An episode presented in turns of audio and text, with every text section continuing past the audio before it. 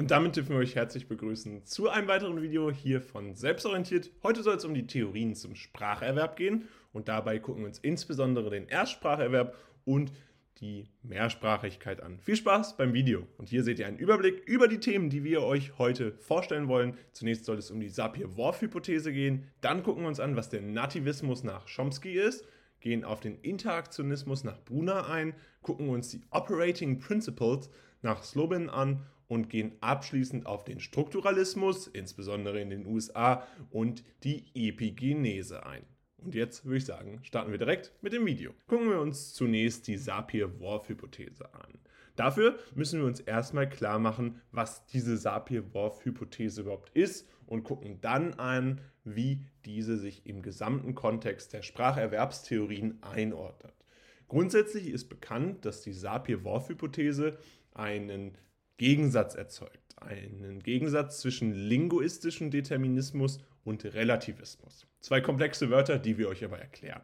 Denn in der Sapir-Whorf-Hypothese existieren im Grunde zwei grundlegende Formen der Sprache, die in dieser Sapir-Whorf-Hypothese dann festgelegt wurden. Einerseits die starke Form, auch als linguistischen Determinismus bekannt, der sagt, dass die Struktur einer Sprache das Denken determiniert.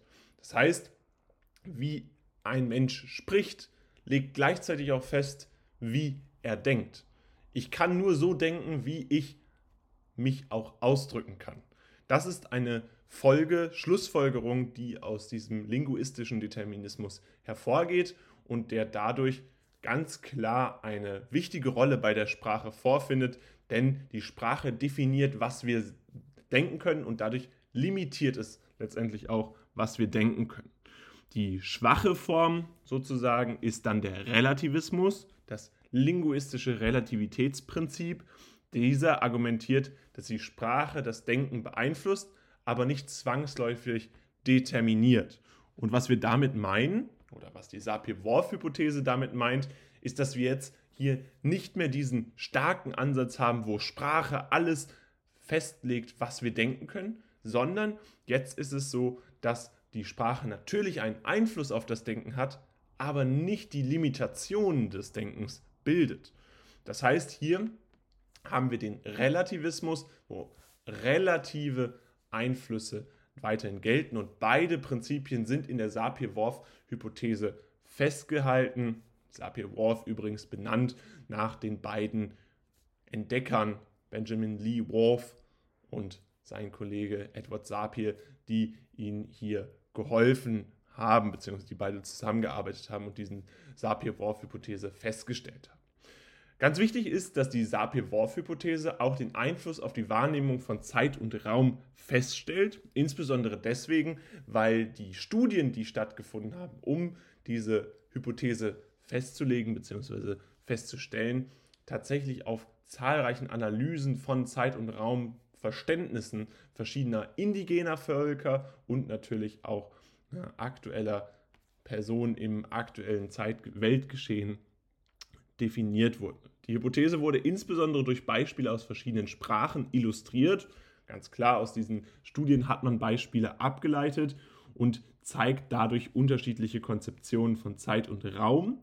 Zum Beispiel wurde argumentiert, dass Sprachen ohne lineare Zeitvorstellung zu einer andersartigen Wahrnehmung von Zeit führen können. Das ist ganz klar, wenn ein Mensch nicht diese standardmäßige Einteilung, die wir heute kennen, nutzt von 24 Stunden, die ein Tag hat, dann ist für ihn gänzlich irrelevant, was das Wort Mittag beispielsweise bedeutet. Wir verstehen da etwas drunter, was ungefähr zur Hälfte des Tages um 12 Uhr stattfindet.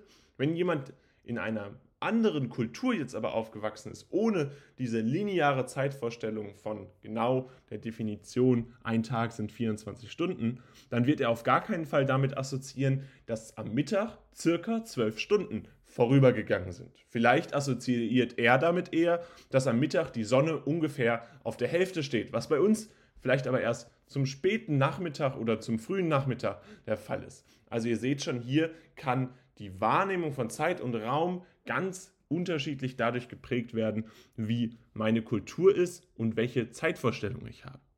Die Forschung zu Sprache und Kognition findet sich in der Sapir-Whorf-Hypothese wieder und hat auch dazu geführt, dass zahlreiche weitere Forschungsansätze geprägt werden.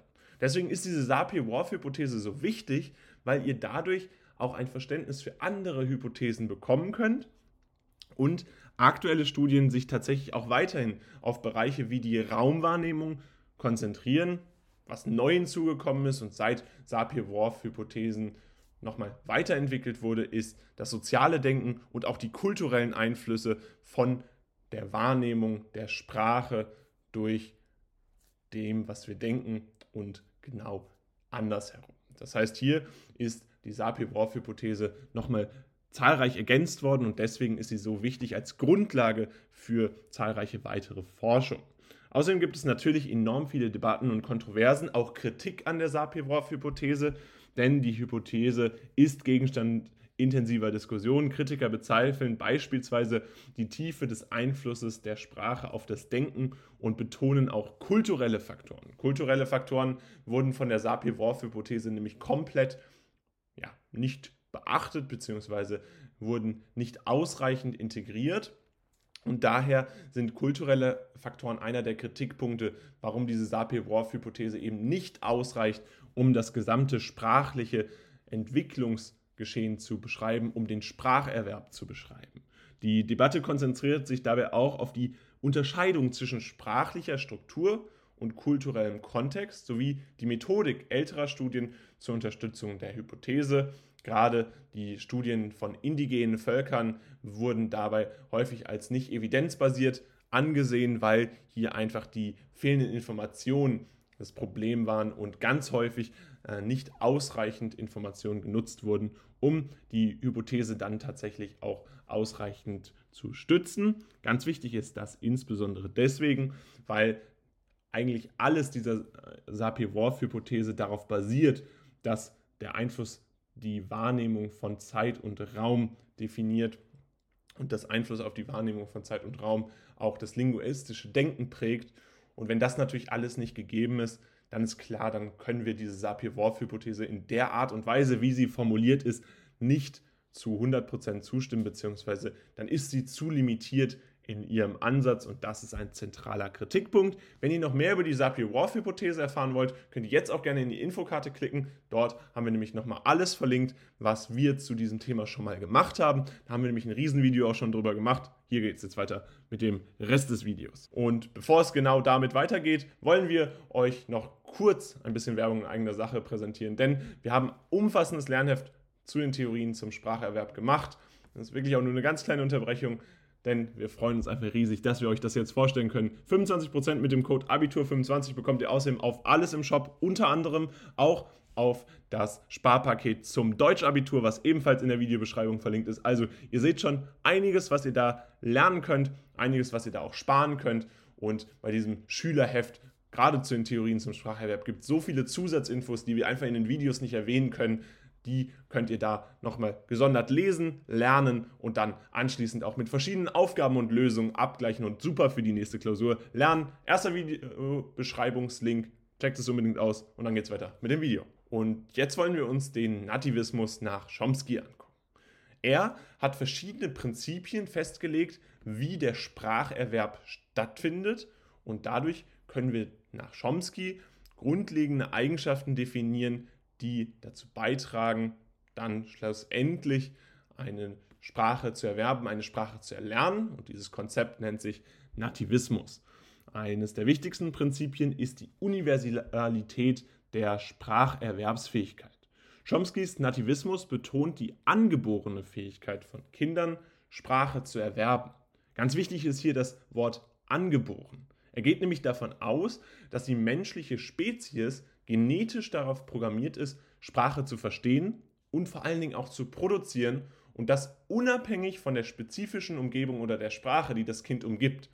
Die Universalität der Spracherwerbsfähigkeit bezieht sich also in diesem Sinne darauf, dass alle Menschen, egal wo sie auf der Welt aufwachsen, egal in welchem sozialen Umfeld sie aufwachsen und egal in welchem kulturellen Umfeld sie aufwachsen, alle haben erstmal die Fähigkeit, Sprachen zu erwerben. Das ist eine kognitive Fähigkeit, die dem Menschen sozusagen in die Wiege gelegt wird. Und alle Menschen können laut Chomsky diese Fähigkeit auch nutzen, um schlussendlich Sprache zu verstehen und Sprache zu produzieren. Und das ist auch eine der Grundbedingungen, wie Kommunikation dann nach Chomsky funktionieren kann. Und deswegen haben wir erstmal hier eine Universalität als Grundprinzip. Die Universalität setzt sich dann in der Universalgrammatik als genetisch bedingte Grundstruktur fort. Universalgrammatik, was bedeutet das jetzt? Dieses Konzept bedeutet, dass eine genetisch festgelegte Grundstruktur der Grammatik gibt, die in allen Sprachen gemeinsam ist. Und diese gemeinsame grammatische Grundlage ermöglicht es Kindern, die Strukturen und Regeln einer beliebigen Sprache zu erlernen, indem sie ihre individuelle Spracherfahrung nutzen. Das heißt, er geht sogar noch weiter als nur, dass es eine angeborene Fähigkeit zum Lernen gibt.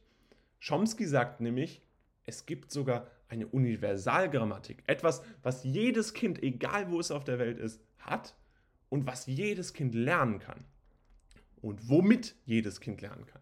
Eine Universalgrammatik, die zur Verfügung steht, damit Sprachen viel einfacher erlernt werden können und damit eine grammatikalisch korrekte Grundlage besteht, die dann genutzt werden kann, um langfristig individuelle Spracherfahrungen zu prägen. Das heißt, hier ist es dann natürlich wieder vom sozialen und kulturellen Umfeld abhängig, was für eine Sprache man erlernt. Aber die Grammatik, die sollen alle Sprachen gemeinsam haben und das ist die Universalgrammatik. Und da sagt er, das ist genetisch bedingt, das ist eine Grundstruktur, die hat jeder Mensch, die wird sozusagen mit der Geburt mitgeliefert. Und damit kommt es natürlich auch zu einer Kritik an behavioristischen Ansätzen.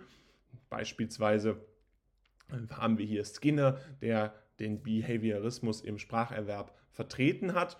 Und diese Kritik äußert sich insbesondere in dem, dass er sagt, dass die Kinder durch Imitation und Belohnung erlernen, denn er sagt hingegen, dass die Komplexität der erworbenen Sprachstrukturen viel zu groß ist, als dass das richtig sein könnte.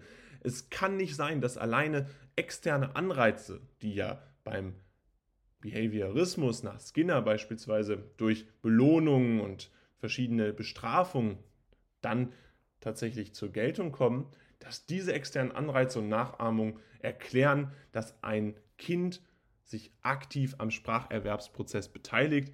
Er sagt hingegen, Spracherwerb ist biologisch determiniert, das ist vorhergesehen von der Natur und dementsprechend wird es nicht nur durch Umweltreize hervorgehoben, sondern durch biologische Faktoren gesteuert. Das menschliche Gehirn ist also genetisch darauf vorbereitet, bestimmte sprachliche Strukturen zu erkennen und zu internalisieren, also zu erlernen. Und der Fokus liegt dabei auf den angeborenen kognitiven Mechanismen, die den Erwerb von Sprache ermöglichen. Und dementsprechend ist klar, nur weil er behavioristische Ansätze kritisiert, heißt es nicht, dass es keine externen Reize laut ihm geben kann. Was er nur ganz konkret sagt, ist, dass diese externen Reize nicht die Grundlage dafür sind, dass wir etwas erlernen, sondern höchstens der Auslöser dafür sein können, dass wir die Universalität und die Universalgrammatik bei uns vorfinden, dass diese genetisch Grundstruktur aktiviert wird und dass der Spracherwerb also dann ablaufen kann das eben in diesem biologisch determinierten Prozess, also in dieser Limitierung, die hier vorliegt. Und damit ist es dann möglich, kognitive Mechanismen zu nutzen, um die Sprache langfristig zu erlernen bzw. zu erwerben. Kommen wir jetzt zum Interaktionismus nach Brunner. Und dieser Interaktionismus bezieht sich natürlich auch wieder auf den Spracherwerb, wieso Spracherwerb stattfindet. Und Brunner hat hier gesagt, Soziale Interaktionen sind der zentrale Lernprozess, der dazu führt, dass wir Sprache lernen. Und das ist klar, wir haben Interaktionismus, soziale Interaktion liegt nicht so weit auseinander. Aber was interessant ist, ist, dass er soziale Interaktion hier in den Vordergrund stellt für den Lernprozess. Das heißt, das Miteinander als Grundlage dafür definiert, dass man lernen kann und er geht davon aus, dass das Lernen vor allen Dingen in sozialen Kontexten stattfindet, wo andere Menschen mit dem Lernenden interagieren, als Schlüsselrolle sozusagen hier die Interaktion mit anderen Menschen hervorgehoben wird. Durch den Austausch von Ideen, Perspektiven und Wissen in sozialen Gruppen können Lernende dann ihre kognitiven Fähigkeiten weiterentwickeln und dadurch sagt er auch, dass der Lernprozess ein ständig aktiver Prozess sein muss, wo sich alle Personen aktiv einbringen und insbesondere der Lernende natürlich seine kognitiven Fähigkeiten bewusst weiterentwickeln möchte, zum Beispiel dadurch, dass er Ideen einbringt, dass er Perspektiven von anderen Personen sich anhört und dass er auch Wissen hier übernimmt bzw. sich Wissen aneignen möchte. Dafür gibt es das Spiral Curriculum und Vygotskis Konzept der Zone der nächsten Entwicklung, die diesen Interaktionismus nochmal erweitern bzw. den deutlich einfacher verständlich machen. Buna hat nämlich das Konzept der Spiral Curriculum entwickelt, bei denen Lerninhalte im wiederkehrenden Zyklen präsentiert werden, wobei der Schwierigkeitsgrad in jedem Zyklus zunimmt. Das Konzept Spiral Curriculum bezeichnet dabei also Schwierigkeitsgrade, die in jedem Zyklus zunehmen. Unterschiedliche Zyklen meinen dabei Lernprozesse, die stattfinden. Und dadurch, dass man natürlich Wissen hat, kann man natürlich auch komplexer werden.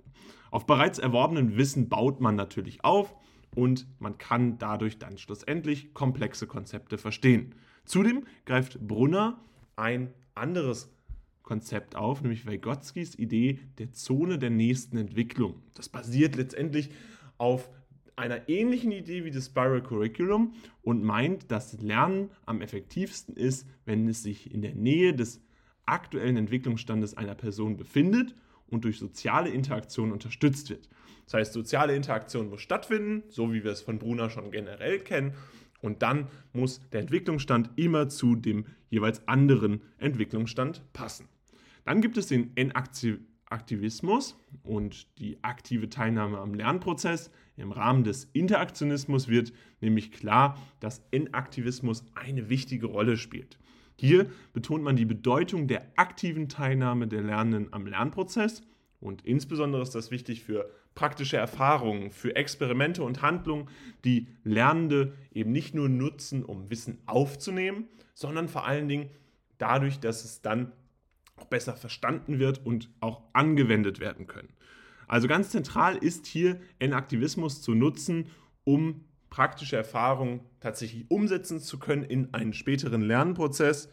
Und dementsprechend gibt es hier dann tiefere Verankerung von Lerninhalten und diese aktive Teilnahme fördert genau den Lernprozess, der nach Brunner stattfinden soll. Die Sprache als Werkzeug des Denkens ist wichtig, insbesondere im Hintergrund mit dem zentralen Rollen, wo andere Menschen die Kommunikation beeinflussen.